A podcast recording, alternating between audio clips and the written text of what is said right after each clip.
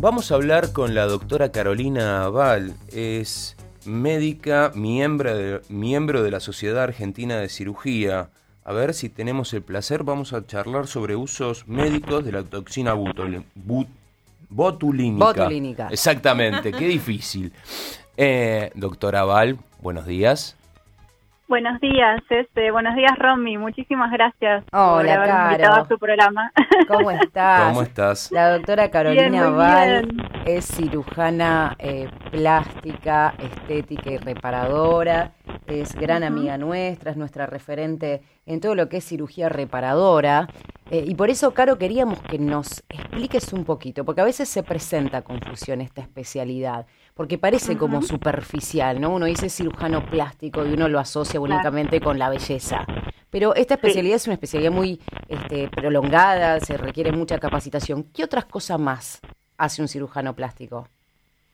Bueno, en realidad la cirugía plástica, a ver, en nuestro título, eh, el cirujano plástico se recibe cirujano plástico estético y reparador, las dos cosas. Y durante la carrera tenemos preparación para ambas especialidades. en realidad es una, es una sola especialidad que abarca un montón de tratamientos, un montón de tipos de cirugía. Nosotros no solamente hacemos cirugías estéticas, por supuesto, hacemos eh, tratamientos de colgajos en pacientes, por ejemplo, con, con alteraciones neuromusculares, hacemos tratamiento de, este, por ejemplo, de traumatismos de la mano, de la cara, con lo que es la especialidad de maxilofacial, por ejemplo. Mm. Eh, y hacemos un montón de cosas de cirugía reparadora que por ahí la, la gente no, no sabe y, bueno, y es tomada como una, como una especialidad totalmente superficial cuando en realidad tenemos injerencia en un montón de otros campos de la cirugía.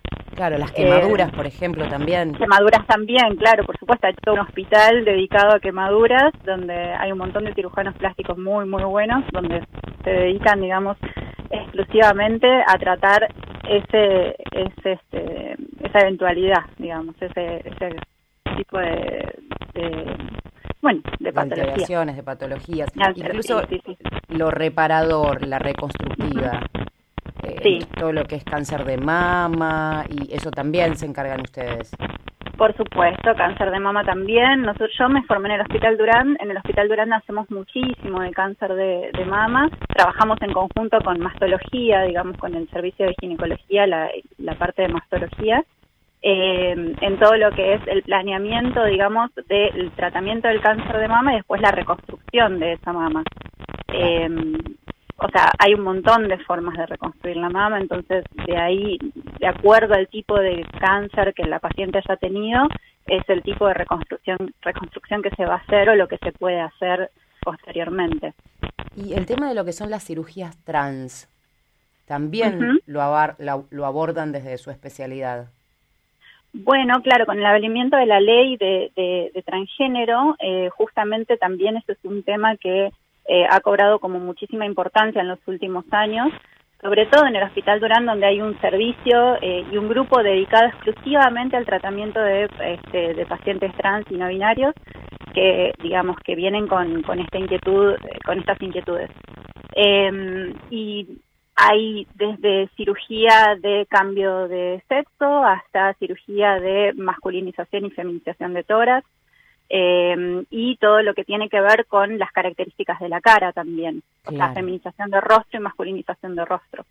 Así que, sí, eso también es todo de cirugía plástica. Claramente es romper un mito este tema de saber que un cirujano plástico eh, tiene incumbencia en todo este espectro de situaciones. Y un poco em, queríamos hablar también para romper un mito de lo que es la toxina botulínica, que suele asociarse con eh, procedimientos eh, completamente superficiales. Exacto, de medicina estética. Exacto.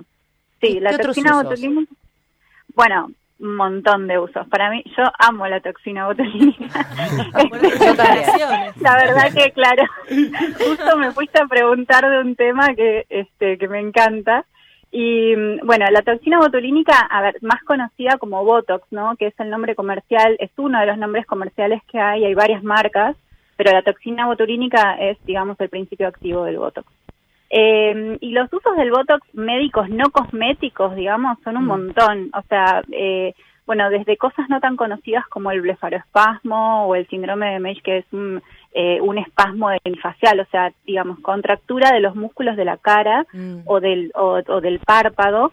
Eh, el estrabismo, que sabemos que es una desviación de, de digamos, de uno de los ojos o de, o de ambos, eh, otras contracturas musculares, migraña se puede tratar, cefalea por tensión muscular, se puede tratar el bruxismo, que es el rechinamiento de los dientes, para los que por ahí no, han escuchado hablar nunca, la hiperhidrosis, que es la sudoración en exceso, eh, y, han descrito últimamente hasta eh, un, uso en, la depresión, la depresión, este, digamos, la psicológica, psiquiátrica, vos sabes mucho más de eso que yo. Me interesa, me interesa eso, Caro, ¿cómo es? Eh, bueno, a ver, en realidad se han, eh, hay, hay varios estudios de estos, ninguno son completamente concluyentes y falta, digamos, hacer estudios más grandes con, con mejores puntos de, este, de análisis, ¿no? Pero ya se viene hablando desde el 2008, la verdad es que no me acuerdo cuándo fue el primer estudio, pero hace un montón, hace un montón que se viene hablando de este tema y es muy, muy interesante porque eh, habla, digamos, de que pequeñas inyecciones de Botox en el entrecejo o cerca de, las cejas donde, donde se produce el frunce del ceño, digamos. Que es como el emoji de enojo. Exacto, el emoji de enojo, de angustia, eh, bueno, no me quiero meter en temas por ahí que vos sabes más, por eso me puedes decir, pero digamos, ese tipo, eh, ese tipo de, o ese lugar, digamos, donde se contraen los músculos, eh, aplicaciones de Botox en esa zona junto con la terapia este, con antidepresivos mejora muchísimo los síntomas de, depresión en pacientes con depresión mayor. Súper em, interesante. sí, súper interesante. Y no tiene nada tanto que ver con el mejoramiento, digamos, de lo que es eh, el aspecto de la persona, claro, sino más bien con, con un feedback, o sea, con una retroalimentación de esos músculos sobre cómo nos sentimos, digamos, o sea, directamente es como del cuerpo mismo al a la cabeza, digamos, a claro, como algo más químico. de cada uno. Claro, algo más químico más allá de que la persona puede se siente mejor si se ve más lindo. Claro, claro, o sea que justamente ese gesto de este de fruncir el ceño nos hace sentirnos enojados o, o mal o tristes o angustiados sin este, necesidad, digamos, de vernos al espejo. ¿Se entiende? Es, es muy, es muy, sí, es muy loco y es muy, es muy interesante. Igual no se sabe exactamente, pero bueno, esa es una de las hipótesis. Pero vos sabés que me haces acordar, hay una, mm, un ejercicio de meditación muy divertido que se llama el Buda risueño. El Buda risueño dice que tenés que arrancar la mañana riéndote, que al principio a uno no se le genera la risa ¿no? Pero que significa que te empezás a reír, tratas de hacer una carcajada, después llega un momento en que te terminás riendo de verdad sobre tu propia carcajada y que me parece que tiene que ver con esto, como mejorando los gestos eh, faciales se termina generando seguramente liberación de endorfinas y demás que hacen que uno tenga una predisposición para arrancar el día de otra manera y me parece espectacular esta investigación. Y hay talleres de la risa también. Ah, talleres de la risa. Sí, y no, y no es lo único, a ver, toda la biodanza tiene, eh, o sea, que también es, es algo que existe hoy por hoy, de lo que se está hablando un montón, que son eh, todas, eh, eh, digamos, este tipo de cosas, el mejoramiento de la postura y de la, digamos, de cómo mostramos nuestras emociones para sentirlas después. O sea, primero es la postura, sacar el pecho, los hombros para atrás, mostrarnos como eh, digamos, en la postura que quisiéramos tener para tenerla después realmente. Claro, o sea que el tema de la eh, cara está está buenísimo, o sea que yo Sí, está buenísimo. Sí, estoy un poco enojada, la verdad es que voy a aplicarme la toxina ahí en el, ponemos la excusa. Ponemos una excusa espectacular. Pero sabes que me, eh, me llamó mucho la atención este tema del bruxismo. Yo padezco de bruxismo y sinceramente desconocía que también la toxina botulínica se puede utilizar para el tratamiento del bruxismo.